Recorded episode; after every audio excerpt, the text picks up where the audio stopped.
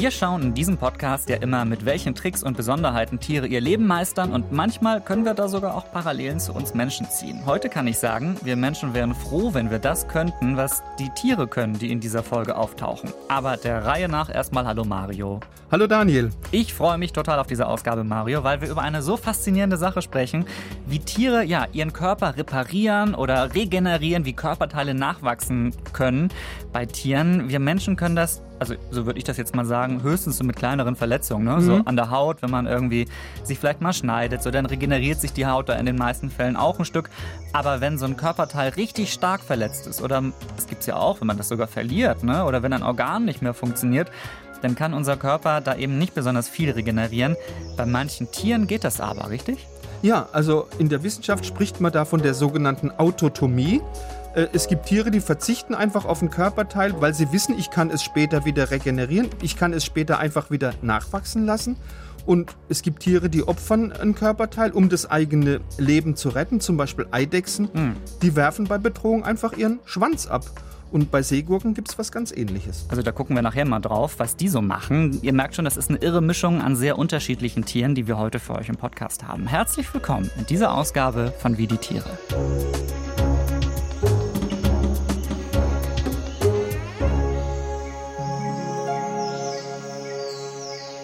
Ja, ein neues Bein, ein neuer Schwanz, vielleicht sogar ein neues Herz. Das ist kein Problem für manche Tiere. Klingt für uns erstmal unglaublich, aber ich glaube, wenn ihr öfter wie die Tiere gehört habt, dann wundert euch irgendwann gar nichts mehr in der Tierwelt. Sogar äh, darüber werdet ihr euch nicht mehr wundern, dass manche Tiere sich von einem Körperteil verabschieden können. Wir sind alle zwei Wochen hier frisch in der ARD Audiothek und überall, wo ihr sonst gern podcastmäßig unterwegs seid. Mario Ludwig ist mein Lieblingsbiologe und ich bin ah, Daniel. Gott sei Dank. Und ich bin Daniel Kehler von Bremen 2 und hoffentlich Marios Lieblingsfragesteller. Aber das klären wir nach der Aufzeichnung. Natürlich. Natürlich. Und wir gucken immer auf den Alltag der Tiere gemeinsam mit euch. Äh, vielen Dank an euch erstmal, dass ihr so zahlreich immer einschaltet. Schön, dass ihr dabei seid. Und ich glaube, die Tiere, die wir heute in der Ausgabe haben, die werdet ihr lieben. Wir legen direkt los. Du hast es gerade schon so ein bisschen angeteasert, Mario. Es gibt mhm. einen Fachbegriff für dieses ja, Körperteil abwerfen und regenerieren, Autotomie. Richtig? genau. Ja, genau. Ja. Ich wusste das bislang nicht, dass, es, dass man das so nennt, aber ich kenne natürlich ein Tier, das sehr wahrscheinlich auch die meisten von unseren Hörerinnen und Hörern kennen. Ich mag es sehr die Eidechse, du hast sie schon angesprochen, mhm. die sieht man ja gerade im Sommer, bald also auch hoffentlich äh, wieder sogar bei mir in Norddeutschland an sonnigen Stellen gerne mal oder auch im Frühjahr teilweise schon, glaube ich. Und die können tatsächlich ihren Schwanz abwerfen. Das habe ich, glaube ich, einmal in meinem Leben bislang nur gesehen. Aber ich frage mich seitdem, wie das funktioniert. Wie ist das? Also zunächst mal, das sind nicht nur Eidechsen, die jetzt bei Gefahr ihren Schwanz abwerfen können. Es gibt noch ein paar andere Reptilien, die das können. Zum Beispiel Geckos oder Blindschleichen, die haben auch diese Fähigkeit. Und das ist wirklich ein ganz genialer Trick, weil der abgeworfene Schwanz, der bewegt sich nämlich noch bis zu 20 Minuten heftig weiter, mhm. einfach weil die Nerven und die Muskeln noch intakt sind. Und da lenkt die, dieser Schwanz, dieser äh, selbstbewegende Schwanz, lenkt den Räuber von seiner eigentlichen Beute ab.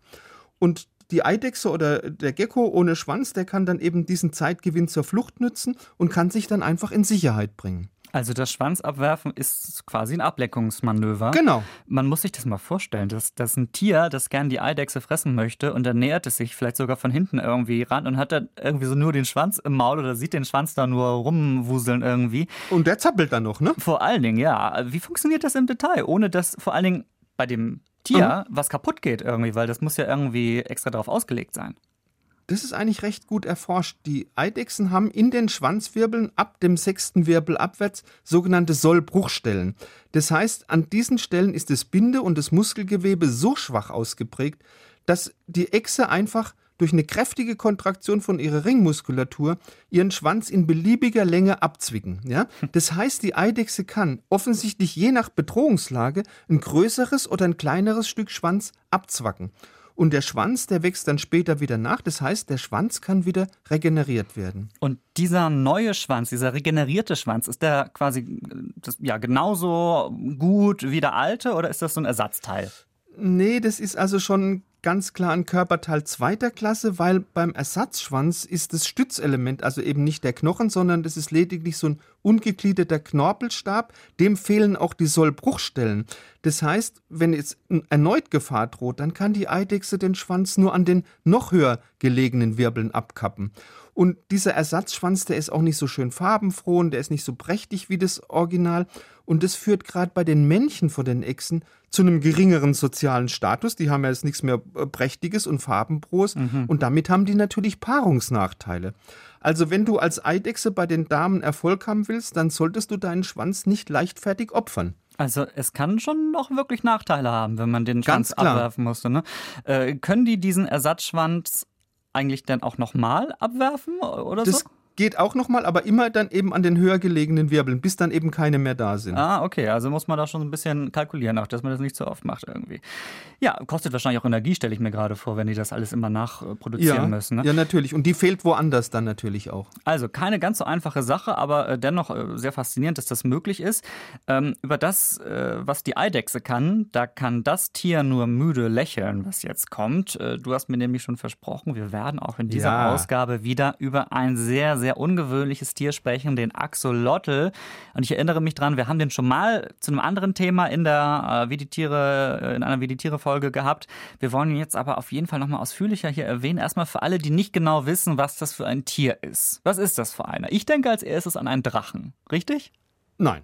Also das ist ein, du hast recht, es ist ein ganz seltsames Wesen, ist so 30 Zentimeter groß und der sieht ein bisschen so aus, als hättest du einen Molch, der richtig schön grinst, mit einer Kaulquappe, mit einer sehr großen Kaulquappe gekreuzt und dazu auch noch Gollum aus dem Film Herr der Ringe genommen. Ja, ja? aber komm, da sind wir einem Drachen nicht so weit entfernt. Naja, okay, aber deine Beschreibung nehme ich auch an. Mhm. Und Axolotl kommen ausschließlich in Mexiko vor, gehören zu den Lurchen, genauer gesagt zu den Querzahnmolchen. Und die haben wirklich eine überragende Regenerationsfähigkeit. Also wenn jetzt ein Axolotl bei einem Unfall oder durch einen Fressfeind ein Bein oder den Schwanz verliert, dann kann der ruckzuck dieses fehlende Körperteil wieder nachbilden. Und das ohne, dass auch nur eine ganz, ganz kleine Narbe zurückbleibt.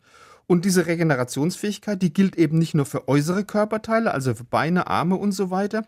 Zum Beispiel können die auch an lebenswichtigen Organverletzungen ausheilen, wie dem Herz, wie dem Gehirn, wie der Wirbelsäule. Das heilt bei Axolotln problemlos aus. Wie kriegen die das hin? Weiß man das?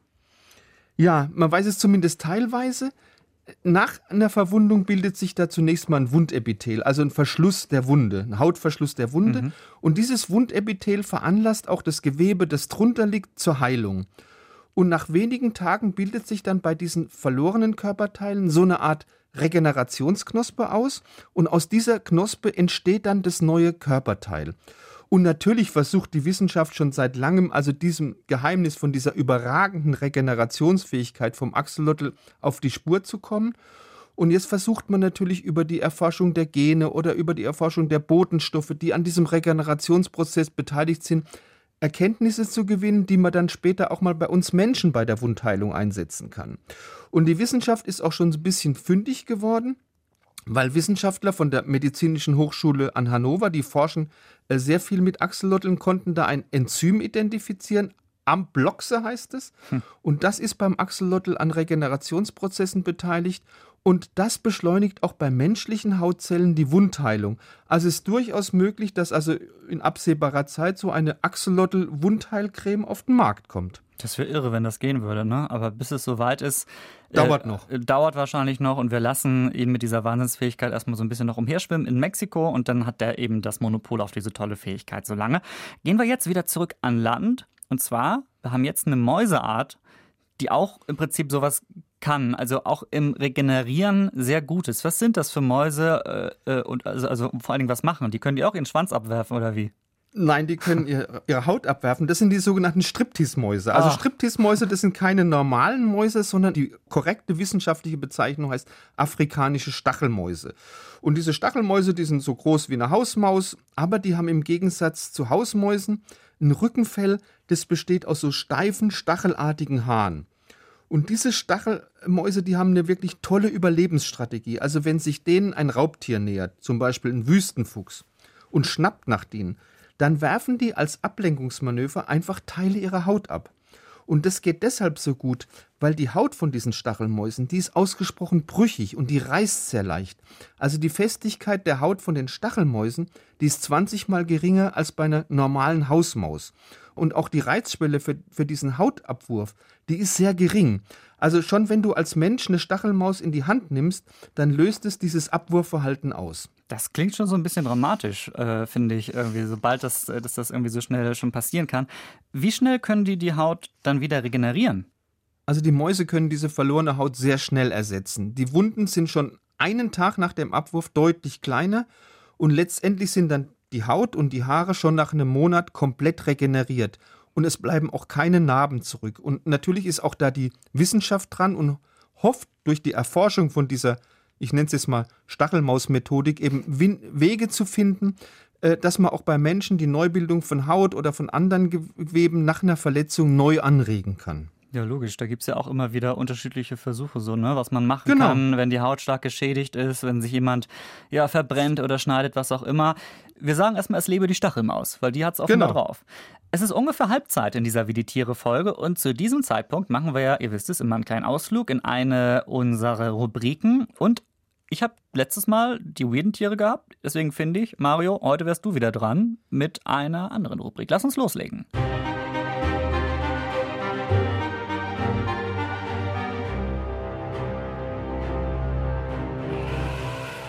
Tiere auf der roten Liste gucken wir uns an. Äh, wir sprechen in dieser Rubrik immer über bedrohte Tierarten. Du hast auch heute eine mitgebracht, äh, eine Tierart. Welche denn? Ich habe einen richtig großen tropischen Meeresfisch mitgebracht, der über sechs Meter lang werden kann. Das oh. ist der Sägerochen oder Sägefisch. Ist das der mit diesen ja, ich wollte jetzt sagen, mit dieser Kettensäge vorne im Gesicht. Ist der das? Ja, ja, genau das ist er. Also der hat äh, das herausragende Merkmal von so einem Sägefisch, das ist seine Säge. Das ist ein bis zu 1,7 Meter langer Auswuchs vom Kopf, ist, besteht aus Knorpeln und ist seitlich mit Zähnen besetzt. Und ein Wissenschaftler hat mal gesagt, ein Sägefisch sieht so aus wie eine riesige Heckenschere mit Flossen. Und diese Säge, die dient natürlich dem Beutefang. Und dazu schwimmen jetzt diese Sägefische in Fischwärme rein und dann schlagen die einfach mit ihrer äh, Säge hin und her, um eben anschließend diese verletzten Opfer zu fressen. Das ist ja fies. Das ist fies, aber sie benutzen diese Säge auch noch eben, um im schlammigen Boden zu wühlen. Da suchen sie dann Weichtiere, da suchen sie Krebstiere. Und diese Meeresfische, diese wirklich skurril aussehenden ja. Meeresfische, die sind ganz massiv vom Aussterben bedroht. Also in 55 Ländern gelten Sägefische heute schon als ausgestorben, also China, Irak, Haiti, Japan, El Salvador, Taiwan und so weiter. Mhm. Und deshalb werden diese Sägefische von der Weltnaturschutzorganisation als vom Aussterben bedroht geführt, also critically endangered.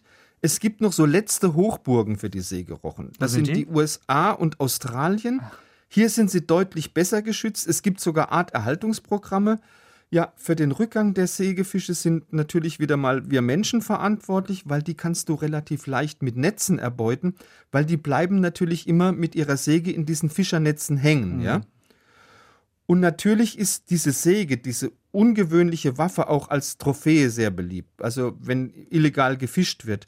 Und die Flossen und die Zähne äh, dieser Tiere werden auch gerade als Lebensmittel verkauft oder als Medikamente, als Sporen für den Hahnenkampf, ja. Ach so, was und da, ja, ja. Mhm. ja, und da hilft es natürlich ganz wenig, dass eben der Handel da äh, verboten ist, ja.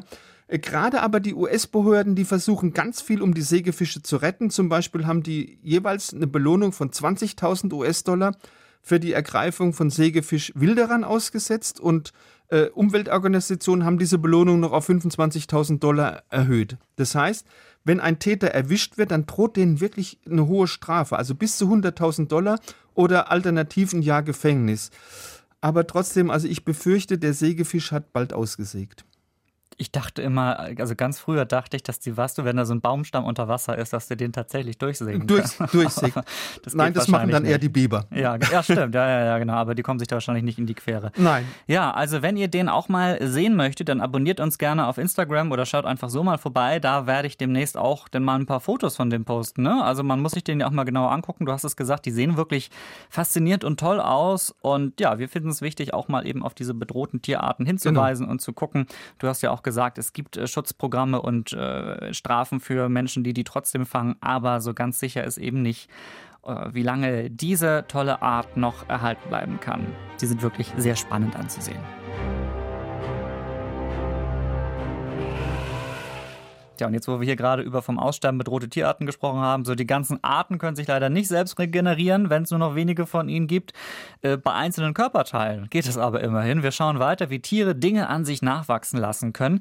Und es gibt sogar Tiere, die opfern bei Gefahr nicht ein Bein, einen Schwanz, so wie die Eidechse, äh, sondern äh, die opfern einem Fressfeind. Ja, und jetzt wird skurril. Ihre Eingeweide, das klingt für mich Blinde gesagt, ist relativ kompliziert, aber offenbar kann man das ja überleben, sonst würden wir in dieser Folge nicht drüber sprechen, oder? Ja, also die Tiere, von denen wir jetzt sprechen, das sind Seegurken. Und so eine Seegurke, die liegt ja so wie so eine Wurst auf dem Meeresboden rum, sieht eigentlich wehrlos, sieht träge aus. Aber die haben jetzt zu ihrer Verteidigung eine wirklich ganz raffinierte Doppelstrategie entwickelt. Also wenn jetzt so eine Seegurke bedroht wird, zum Beispiel durch einen großen Fisch, durch einen großen Hai, dann scheiden die aus ihrem Hintern erstmal so lange, dünne, klebrige Fäden aus. Mhm. Das sind die sogenannten Cuvierschen Schläuche. Und die heften sich sofort bei Kontakt an den Gegner und je mehr der Gegner versucht, sich zu befreien, desto stärker verstrickt er sich jetzt in diesem Fadengewehr. Aber wenn diese Methode nicht ausreicht, also der Fressfeind ist richtig hungrig und sagt, da lasse ich mich nicht ablenken, dann können die Seegurken zusätzlich noch sozusagen als Ablenkungsfutter einfach Teile ihrer Eingeweide manchmal sogar das gesamte Darmsystem oder ähm, die Geschlechtsorgane ausstoßen, auch aus dem Hintern raus. Und das sind alles Teile, die kann die Seegurke später dann wieder innerhalb weniger Tage bis Wochen regenerieren. Also das ist für eine Seegurke überhaupt kein lebensbedrohliches Problem. Das Einzige, was sie da machen muss, sie muss halt mal eine gewisse Zeit hungern. Bis der neue Darm dann fertig ist und so weiter. Genau. Ne? Äh, die sind wirklich unscheinbar, diese Seegurken. Müsst ihr euch auch mal ansehen. Auch so ein Tier, das man gerne mal vergisst, aber ist das ja, wie wir gerade gehört haben, so faszinierend. Und jetzt glaubt ihr, Mensch, das war jetzt echt krass mit den Eingeweiden. Noch kritischere Teile abwerfen und dann später nachwachsen lassen, das kann es ja nicht geben, oder? Und jetzt denkt ihr wahrscheinlich, ah, Daniel Kehler stellt wieder eine rhetorische Frage. Offenbar geht es noch krasser. Und ganz genau so ist es. Wir kommen nun zu einer Schnecke. Ja, also wirklich zu einer Schnecke. Soll ich, soll ich sagen, was die kann, Mario, oder willst du das verraten? Das verrate ich gerne. Das ist eine Schnecke, die sich selbst köpft. Und das ist eine Meeresschneckenart, die heißt Elysia marginata und die kann schon mal was ganz anderes Tolles, die kann Photosynthese betreiben. Das heißt, sie kann eigentlich das, was sonst nur Pflanzen können. Die kann also Sonnenlicht direkt in Nahrung und Energie umsetzen mit Hilfe der Photosynthese.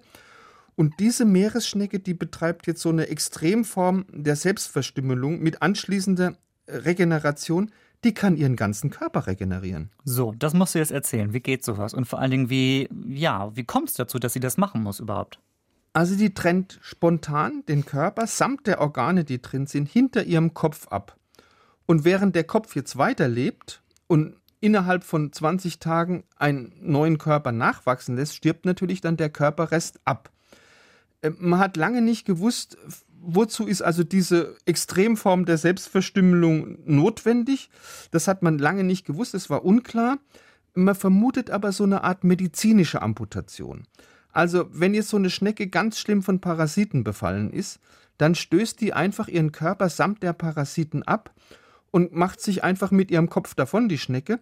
Und die Parasiten ist ja dann losgeworden, ja. Und die Schnecken können sich übrigens mehrmals im Leben köpfen, verlieren aber nach 480 Tagen ihre Regenerationsfähigkeit. Dann ist es vorbei. Aber das ist doch eigentlich schon mal super. Also stell dir mal vor, die sagt, oh Mist, ich habe da Parasiten am Fuß und dann fackelt Weg die nicht lange Körper. ja, und verabschiedet sich von ihrem alten Körper und nur der Kopf haut dann irgendwie ab. Das finde ich schon irgendwie klasse, dieses Prinzip. Und jetzt die Frage an euch da draußen, habe ich zu viel versprochen? Nee, oder? Ihr hättet doch nie gedacht, dass es Tiere gibt, die Organe, ihren Schwanz, ihre Haut, ihr Fell oder sogar eben ihren ganzen Körper nachwachsen lassen können. Und noch viel unglaublicher wird jetzt unser allseits beliebtes Schlussrätsel dieser Folge. Freundinnen und Freunde, jetzt wird geraten, gerätselt, mitgemacht. Welches Tier klingt hier? Jana, wichtige Frage an dich. Siehst du Seegurken jetzt nach dieser Folge nicht auch mit ganz anderen Augen? Absolut. Und ein Wort habe ich mir gemerkt: Cuviersche Fäden. Ja. Wow, das, das ist super für Scrabble. Das klingt total kunstvoll auch irgendwie, wie man sich da verheddert. Ui, ich habe mich im Cuvierschen Faden, Faden verheddert. Oder ich habe, wenn du so einen Vortrag hältst oder Diskussion, ich habe gerade den Cuvierschen Faden verloren. Wobei vielleicht lieber nicht, jetzt wo ich so länger drüber nachdenke. Jana, schön, dass du da bist. Willkommen im Wie die Tiere Studio. Wir wollen ein bisschen rätseln, ne? Ja. Wir wollen rätseln und es ist auch total spannend. Stimmt, du hast es recht. Es steht 2 zu 2, Mario. Ne? Was macht das mit dir, Mario? Das betrübt mich bis ins Mark. Ja, dann wollen wir mal sehen, was ich da bin jetzt eigentlich so. Verhältnisse von 10 zu 1 oder 8 zu 0 gewohnt. Ja, ich habe trainiert. Ich bin jetzt. Äh, Ich befürchte das. ich war im Zoo oder irgendwie so, keine Ahnung, wie man das trainieren soll. Ich war nicht im Zoo. Du hast dich eingehört. Du hast ich habe mich eingehört, ja, ja. Ich habe hab die Ohren geputzt und habe äh, nur, nur, nur Tiere gehört. Das ist machbar heute für mich, vielleicht den dritten Punkt zu holen, Jana? Ja, ich Aber könnte durchaus sein. Ähm, alles ist offen, ne? Also. Okay, passt auf. Ton ab. Das ist ganz klar ein Wildschwein. Nee, Das ist ganz klar ein Büffel. Das ist aber. Aber es ist ein Säugetier, oder? es ist ein Säugetier und es lebt auch in Deutschland. ich liebe dieses Tier schon jetzt. Es lebt Mach, auch in mach noch mal, mach noch Ja, mal. mach noch mal, wenn du kannst. Ein Elch. nee. Der lebt doch nicht in Deutschland. Das oder? Lustige ab und zu. ist, ein kleiner Tipp, ähm, es kam in dieser Folge Was? kurz vor. Was? Wir hatten es nicht auf dem Zettel. Biber. Ja, Nein! es ist ein Biber, der mit seinen Zähnen so krr, krr, krr, krr, am, Ein, ein ähm, nagender Biber. Okay, es tut mir leid, es war wirklich Abstauben von mir. Ja. Ja. Glückwunsch, Mario. Glückwunsch, 3 Mario. zu 2 steht es für diesen Biber. Tja, und für dich vor allen Dingen. Ja, Mario, super. So soll es sein für dich, aber ich werde, ich meine, die nächste Folge, ich gehe wieder in mein Natürlich. Trainingscamp, ja. Danke, Jana, für diesen Biber. Sehr gerne. Ähm, nächstes Mal sprechen wir, dass wir vielleicht vorher schon mal klären, in welche Richtung das gehen könnte. Irgendwie nur Tiere, die ich mag. Okay. Wir haben Ja, gelernt in dieser Folge, was wir Menschen nur im Kleinen können oder mit deutlich medizinischer Hilfe, nämlich irgendwas in unserem Körper nachwachsen bzw. regenerieren zu lassen. Das können manche Tiere richtig im großen Stil. Und teils machen sie das, um sich vor Feinden zu schützen. Dann werfen sie zum Beispiel ihren Schwanz ab, wenn ein gefräßiges Tier auftaucht. Oder ein Cuvierschen Faden, wie ich heute gelernt habe. Ähm, sie können aber auch irgendwie ja, sich sogar vom Körper abtrennen. Also das ist ja wirklich das Krasseste, was wir heute gehört haben. Das also die wunderbare Regenerationsfähigkeit der Tiere. Und wenn ihr findet, das waren diese Folge schon irre Fakten, mit denen ihr auf jeder Party ein ungezwungenes Gespräch eröffnen könnt, dann habe ich jetzt noch viel mehr unnützes Wissen aus der Welt der Wissenschaft für euch. Oder besser gesagt, ein Podcast, in dem es eben dieses Wissenschaftswissen gibt. Da kommt vom SWR, also die ideale Ergänzung zu Wie die Tiere. Da heißt Fakt ab. Eine Woche Wissenschaft, also Fakt ab, wie jetzt Fakt, wie bei Fakten. Das scheint auch ein Wortspiel zu sein, was die da sich ausgedacht haben. Und in diesem Podcast geht es immer um wichtige Fragen, also wirklich sehr wichtige Fragen, wie zum Beispiel, wenn man im Weltraum ist, wie kriegt man diesen ganzen Mondstaub vom Raumanzug wieder runter? Habt ihr euch wahrscheinlich auch schon gefragt. Oder warum soll man mit Duftstoffen angeblich besser Sprachen lernen können? Also wirklich Dinge, mit denen man irgendwie in jedem Gespräch äh, ja, interessante Fakten äh, droppen kann, einfach mal. Ihr merkt schon, da steckt sehr viel drin. Fakt ab, eine Woche Wissenschaft von SWR 2, unter anderem auch hier in der ARD Audiothek zu hören. Könnt ihr immer hören, zum Beispiel in der Woche, wo es keine neue Wie die Tiere-Folge gibt. So, und weißt du, was wir jetzt noch unbedingt machen müssen, Mario? Wir müssen mal auf den Kalender gucken und wir müssen unseren Zuhörerinnen und Zuhörern frohe Ostern wünschen, denn das ist ja schon in zwei Wochen. Hast du schon auf den Kalender? Ist der Hase schon Natü- angekommen bei dir? natürlich habe ich Ostern auf dem, auf dem Kalender. Also ich, ich erwarte ja Ostereier. Also natürlich. Vom Hasen, die werden dann bei dir direkt vor die Tür gelegt, ne? Naja. Bei mir vom Hasen, ja. Ja. Ich habe meinen persönlichen Das ist Hasen. ein Privathasen, der irgendwie der Privathasen. Die, ja, genau. Ja, genau. So, also wir werden euch die Osterfeierlichkeiten ein wenig verschönern. Und zwar am Ostermontag kommt die nächste Ausgabe von uns raus. Und das wird eine österliche und frühlingshafte Folge, oder? Können wir so sagen, Mario, oder?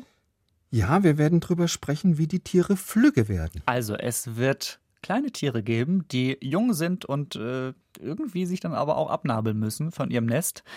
Aber äh, ich glaube, das passt ganz gut zu Ostern. Neues Leben und so, Frühling, dies, das, das passt doch ganz gut. Also es wird auch ein bisschen emotional. Vielleicht habt ihr ja Glück und könnt die Eier und Feiertage bei schönem Wetter genießen und dann eben mit der nächsten Wie die Tiere-Folge. Das wünschen wir euch. Freut euch auf die nächste Runde Wie die Tiere in zwei Wochen. Ihr wisst ja gerne schon mal abonnieren in der ARD Audiothek oder der Podcast-Plattform eures Vertrauens. Gern eine Bewertung dalassen oder weiterempfehlen. Das hilft uns immer. Und wir ich gucke jetzt mal, wie, was das da für ein Hase ist, der bei Mario die Eier da hinterlegt. Den brauche ich auch. Großer Hase, Ja, ja. ein richtig großer Hase. Ich wünsche euch eine schöne Zeit. Bis zur nächsten Folge. Ciao. Ciao, ciao, auch von mir.